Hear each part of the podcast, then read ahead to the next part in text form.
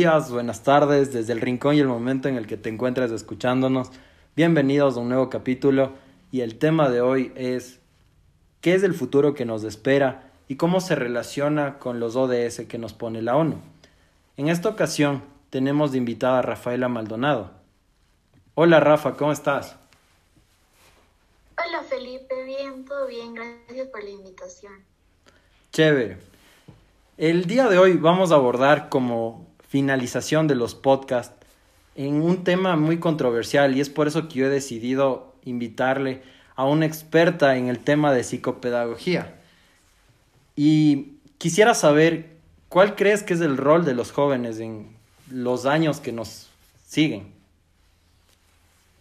Bueno, sobre todo desde un tema eh, más de la educación y del aprendizaje, yo creo que es de suma importancia que los jóvenes durante este tiempo de pandemia logren eh, aprender y entender todo lo que se imparte en los colegios o en las universidades, ya tenga que ver con su carrera o con su o con su proximidad igual a sus estudios de universidad, porque todos sabemos que como estudiantes se nos ha complicado muchísimo el tema del aprendizaje por la pandemia porque no tenemos los mismos recursos e incluso los mismos estímulos. Entonces, hablando un poco más desde la psicología, eh, nosotros los seres humanos aprendemos mediante los estímulos, mediante nuestros sentidos. Entonces, al estar privados de esto, el aprendizaje y la manera de aprender eh, se nos complica bastante. Por eso yo creo que lo más importante que se debe hacer como para tener eh, personas exitosas o personas incluso funcionales en un futuro a nivel laboral es em, capacitaciones buenas de profesores y también indagar en métodos de aprendizaje por parte de las universidades y de los colegios para que los chicos tengan un mejor entendimiento de todas las materias o de todos los, no sé, laboratorios, prácticas que tienen que cursar. Y igual creo que el rol ya cuando pase todo el tema del aprendizaje es que obviamente se vuelvan personas de éxito y como dije antes funcionales, porque graduarse no te hace una persona funcional, o sea, tienes que saber ejercer bien lo que estudiaste y hacer bien las cosas de tu carrera para poder servir y ser como un profesional al 100%. Entonces sí, creo que es súper importante que el tema de las universidades y los colegios funcione de mejor manera para que luego los chicos que están estudiando sean buenos profesionales y puedan ejercer como cualquier otro profesional que se haya graduado en pandemia o no. Qué importante esto que tocas porque en realidad se apega al hecho de que las personas deben hacerlo como gustando de las cosas y el hecho de que ya les enfoquen carreras de su propio nivel, de su gusto, es importante mencionarlo porque es su futuro. Entonces es importante también como un antes y un después. El hecho de que venga una pandemia, una complicación y no les permita relacionarse como lo hacían antes, nos invita a adaptarnos a nuevos conocimientos, a nuevas modalidades. Y sabes, yo justamente escogí esta modalidad del podcast porque me parece un método más, ¿cómo te digo?, como mejor para la enseñanza en el ámbito de que ellos puedan escuchar y puedan realizar las acciones. Entonces, yo creo que toca adaptarnos a las sociedades y en base a eso a mí me gustaría mencionarte algo. El tema de las cooperaciones, del beneficio de una comunidad, se ha visto a lo largo de los años. Por ejemplo, desde la antigüedad, los seres humanos siempre hemos estado relacionados unos con otros y es lo que nos ha permitido desarrollarnos como tal, la capacidad de razonar, la capacidad de evolucionar como tal. Es por eso que los seres humanos somos la única especie que ha logrado conquistar la Tierra. No no se ve a otro animal con tan predominio y sobre todo aumentado de forma exponencial. Cada año vemos más nacimientos o más competitividad y esto es importante porque estamos a las puertas del antropoceno. El antropoceno en cambio quiere decir los temas como del calentamiento global y ya lo vamos a abordar en un rato, pero la acción del ser humano es importante porque engloba esta idea de que estamos transformando a la Tierra y cómo ha venido transformándose durante estos dos mil años, por ejemplo. Entonces, yo creo que estamos en un campo en donde podemos adaptarnos a nuevas consideraciones. Yo quiero preguntarte, ¿cómo crees que, digamos, los trabajos han evolucionado con el tema de la pandemia? No sé si los has visto en casa, te ha tocado a ti o de algún familiar. Eh, sí, yo creo que los trabajos han cambiado muchísimo porque las responsabilidades y el rol como persona también ha cambiado. Eh, esta situación que vino así como tan de repente creo que nos hizo adaptarnos a la fuerza a todo esto. Entonces sí creo que muchos trabajos han cambiado y otros, no sé, han desaparecido u otros han, han evolucionado en el sentido de, de que ahora son más importantes o tal vez antes no había como que personas para eso o no cubrían esa, esa área, sobre todo con el tema del COVID por ejemplo, así un ejemplo chiquito, eh, las personas que se dedican a hacer las pruebas COVID, o sea, hay un montón de personas que van al día a hacerse pruebas COVID. Y Creció hay un la oferta. de gente que se encarga de eso, ¿cacha? Entonces, eh, me parece que igual la pandemia como ha disminuido un montón de áreas de trabajo, ha intentado, o sea, no a propósito obviamente, pero igual han surgido algunas como nuevas que les da posibilidades de trabajo a nuevas personas igual. Creo que esto también es importante mencionarlo porque si bien algunos mencionan que la economía inclusive se vio de manera negativa, hay otros que mencionan que permitió evolucionar, marcar un antes y un después, en donde se adapte la economía, inclusive los trabajos, que no sean tan esclavizantes. Yo quisiera saber el tema de desde la psicopedagogía, desde el tema más estudiado con respecto al tema del cerebro, por ejemplo, que el hecho de que te afecta estar todo el día en una rutina constantemente, creo que vendría a afectar a las personas. Sí, o sea, sí te afecta en el sentido eh, del aprendizaje, sobre todo les afecta a los niños, porque nosotros ya como adultos estamos acostumbrados a una rutina y nuestro cerebro está súper cómodo con esa rutina, porque ya no estamos en proceso de descubrir ni de como emocionarte por tus descubrimientos, porque sabes como lo básico. Entonces, sobre todo esta etapa de, de la pandemia y de estar como en confinamiento para los niños es súper duro porque no les trae como los mismos resultados de aprendizaje que tienen, como por ejemplo cuando van al preescolar, porque en el preescolar las profesoras eh, estudian técnicas súper didácticas que le hacen a los niños trabajar con sus sentidos y las personas aprendemos por los sentidos. Entonces, en el momento que esto como se priva y empiezan a tener como estas clases a través de una computadora, a los niños se les dificulta un montón, porque los niños de desde que nacen hasta los cuatro años no pueden mantener una concentración constante. Máximo se, se concentran 15 minutos y luego empiezan como a buscar otras actividades, empiezan a buscar estímulos. Entonces, en el momento que los niños no están como estimulados, se les complica el tema del aprendizaje porque, por ejemplo, los trabajos que son así didácticos en el preescolar son como de coger arroz, tocar el arroz y es como una sensación igual que, que te acuerdas, hasta te donde te gusta meter la mano en el arroz porque se siente rico. Entonces, eso a los niños, por ejemplo, les permite como hacer las cosas con gusto, porque es algo nuevo, es algo que están descubriendo. Entonces, nada, al ser algo como nuevo y que les atrae, se les queda como grabado en el, en el momento de aprendizaje y ese aprendizaje pasa a ser eh, significativo. No pasa algo como vano que queda así en la nada, sino que el niño lo interioriza y lo puede seguir practicando con, con, constancia. Qué bueno que tocas este tema porque ahora, si bien las personas nos estamos adaptando, ¿cuántas personas intervienen, digamos, yo pongo este ejemplo, en la compraventa de un iPhone, por ejemplo, la persona que realiza, eh, no sé, el tema del diseño, el tema de la pantalla se diseña en otro lado, el tema del acoplamiento de todos los, los software, por ejemplo. todo esto se va concatenando uno con otro y es la capacidad de cooperar.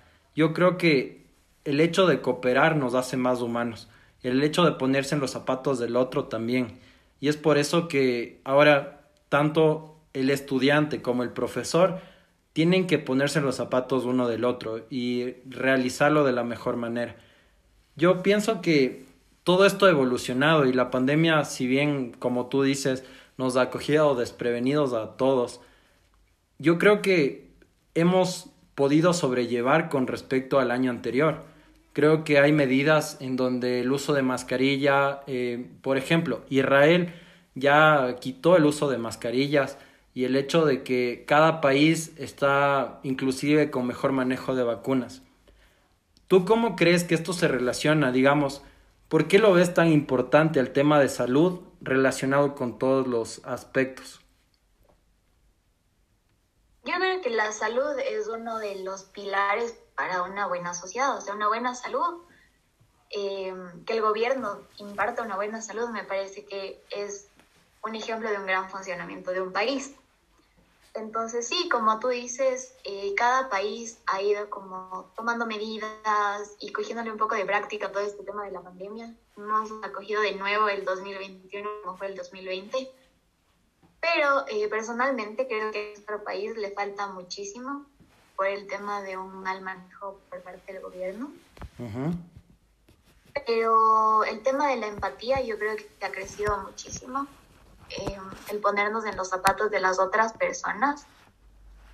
Y no sé, yo te digo un ejemplo personal, si a mí me ofrecen así como una vacuna, así si me dicen, oye Rafaela, tú te puedes vacunar, pero yo sé que esa vacuna puede ir para alguien que tiene menos recursos que yo y que tal vez cuando privaticen la vacuna no la va a poder comprar. Yo me sentiría súper culpable en ponerme la vacuna yo, entonces sí preferiría como que alguien que realmente luego no se va a poder vacunar, necesita trabajar en las calles y necesita mantener, no sé, a cinco hijos, se la ponga y pueda ir a trabajar y dar de comer a la gente de su casa, yo no tengo ningún problema en ceder esa vacuna. Y creo que muchas personas de estero piensen igual. Yo sé que no, no es el caso de todos, pero sí, o sea, te pones a, a, pensar en la realidad de una pandemia y el COVID nunca se va a ir, simplemente vamos a estar como protegidos. Pero hay gente que de verdad no se va a poder vacunar y es la gente que siempre sale perjudicada en absolutamente todo, ya sea en el tema de educación, en el tema de salud. Les toca ir a las eh, escuelas públicas, a los hospitales públicos, que les toca esperar horas. Entonces, creo que nosotros la clase media o la clase media alta o la clase alta, sí hemos un poco aprendido a, a ponernos en, en, los zapatos de las personas de pocos recursos o que igual tienen una situación económica compleja, porque nada, o sea, somos del mismo país y es lo mínimo que podemos hacer, yo creo, como sociedad. Al final todos somos ecuatorianos y creo que esto de que tú dices de la empatía sí ha crecido muchísimo en la pandemia. O sea, te pones empático con cosas que nunca pensaste que lo ibas a hacer. Sí. Ahora, me gustó la frase que mencionaste, el hecho de coger y ponerse en los zapatos del otro, el hecho de, de ceder esa vacuna para alguien que en realidad lo necesite, es muy, muy importante. Y todos nuestros oyentes tienen que no sé si a su vez ponerse en los zapatos de lo que estamos mencionando o plantearse esa situación en donde qué tal si fuera mi papá, qué tal si fuera mi mamá, mi hermano. Entonces, yo creo que es importante ese lapso y sobre todo que mencionamos algunos derechos humanos, como el, el ejemplo aquí claro es que cada uno se menciona como la lucha de la libertad, igualdad y equidad que son los preceptos básicos desde la Revolución Francesa, en donde se tiene este conocimiento. El hecho que nos haga iguales a todos igualmente se apega a la idea de la Organización de las Naciones Unidas, en donde nos menciona que todos somos iguales sin distinción alguna, como por ejemplo de raza, género, lengua, etnia, etc. Y es importante marcar este conocimiento para cuando actuemos, no actuemos sin ello. Ahora, yo quiero abordar unos temas importantes en donde quisiera saber tu opinión en base a esto. Este es un tema controversial sin duda en el ámbito de los niños, jóvenes y personas adultas. Pienso que en esta pandemia nos ha permitido y ha dado paso a las personas a que comiencen a preguntarse sobre el sentido de la vida. Y te cito esta frase de Gandhi justamente, en donde dice, vive como si fueras a morir mañana, aprende como si fueras a vivir siempre. Quiero saber qué opinas de esta frase. Eh, yo creo que es una frase como muy cierta. No sé si a ti te pasa, pero en los últimos años hemos aprendido a valorar un montón de cosas que antes nos parecían cotidianas. Y así como, no sé, salir tranquilamente a comer con tu familia a un restaurante, ahora es como un lujo. Que toda tu familia esté bien y esté bien de salud, dices como, wow, qué suerte, o sea, tengo un montón de suerte porque a nadie le ha dado COVID, todos están muy bien, o que vacunen a tus abuelos, es como, wow, o sea, qué suerte, cacha. Entonces, el hecho de vivir tu día a día al 100%, porque hay una gran posibilidad de que te dé COVID y muchas personas no han salido de este tema de la enfermedad y han fallecido te empiezas a dar cuenta que sí, que eres súper afortunado y no sé si a ti te pasaba, antes te quejabas por cosas así súper mínimas. Simples, que Tenían arreglo, cacha.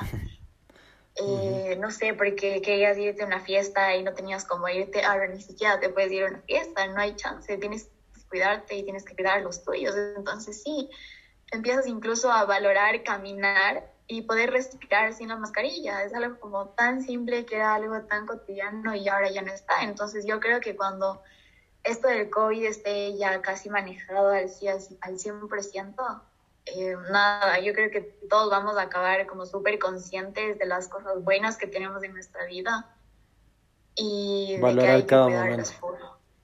Exacto, valorar cada momento, igual valorar a los tuyos, porque un montón de gente ha fallecido durante la pandemia y sobre todo gente mayor, que los abuelitos siempre son la adoración, entonces sí, valorar a los tuyos y sentirte como pleno de que estén contigo.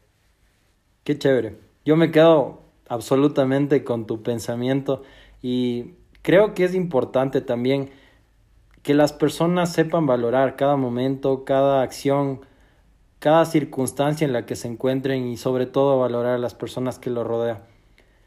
Eh, me gusta mencionar esta parte en donde también, como te lo dije al inicio, del antropoceno. Y creo que es importante mencionar por el hecho de que vamos a hablar de un futuro, el futuro que nos espera, y podemos mencionar que cada acción tiene su consecuencia. Y este tema es muy controversial, dado que se lo puede ver desde diferentes aspectos. Y el cambio climático es uno de ellos. Esto puede ser representado sin duda por la acción del ser humano y es un reflejo de la sociedad.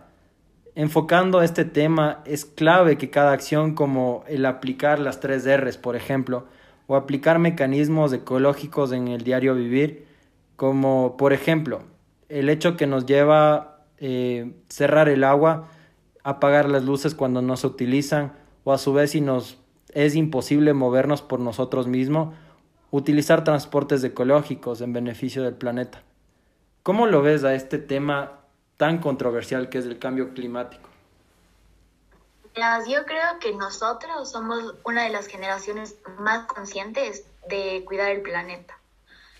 No sé si has cachado, pero nuestros abuelos o en algunos casos nuestros papás no son tan conscientes como de evitar comprar tanto plástico, no usar fundas, no pedir sorbetes, porque ellos crecieron en un mundo que no tenían estas clases de peligro, ¿me entiendes? Así como, oye, el mundo se puede acabar en 50 años. O sea, ellos no lo veían así, era como que tenían el mundo eterno. Y creo que podemos hacer como una conexión full grande con esto del COVID, porque antes nosotros también decíamos, oye, no, yo voy a poder salir cuando yo quiera, yo voy a poder ver a mis amigos cuando yo quiera, porque ¿qué me va a impedir a eso? Hasta que llega te alarma y dices, no, wow, tengo que cambiar mi estilo de vida.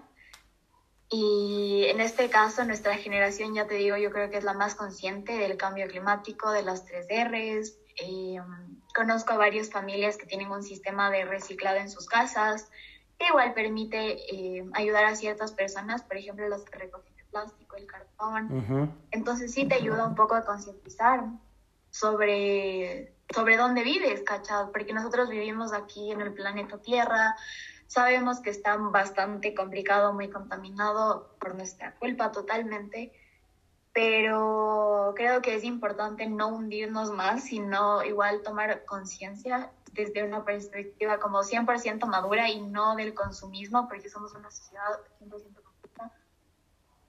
Entonces, nada, justo con esto de la pandemia yo creo que se puede relacionar.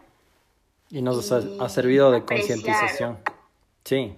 Exacto, crear conciencia y apreciar lo que realmente tienes, porque imagínate no tener agua después, sí, y que te toque caminar un montón para buscar agua potable y decir, cacha, hace 30 años yo tenía agua en mi casa. Abría una llave y me caía agua limpia. Entonces sí, valorar y cuidar lo que tienes mientras tienes, ya sea algo para que dure más tiempo.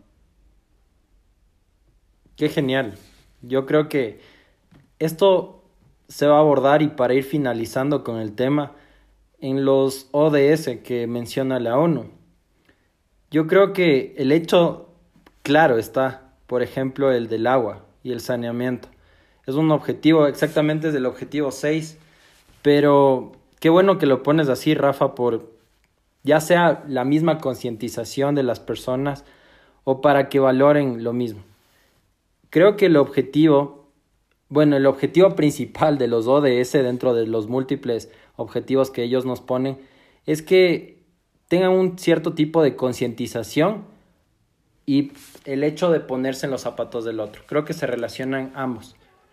Me gustaría mencionar objetivo 1, es poner el fin a la pobreza, el objetivo 2, hambre y seguridad alimentaria, objetivo 3, salud, objetivo 4, educación, objetivo 5, igualdad de género y empoderamiento de la mujer, objetivo 6, agua y saneamiento, objetivo 7, energía, objetivo 8, crecimiento económico, objetivo 9, infraestructura, 10, reducir desigualdades entre países y dentro de ellos, 11, ciudades, 12, producción y consumo sostenible, Objetivo 13, cambio climático. 14 océanos, 15 bosques, desertificación y diversidad biológica, 16 paz y justicia y 17 alianzas.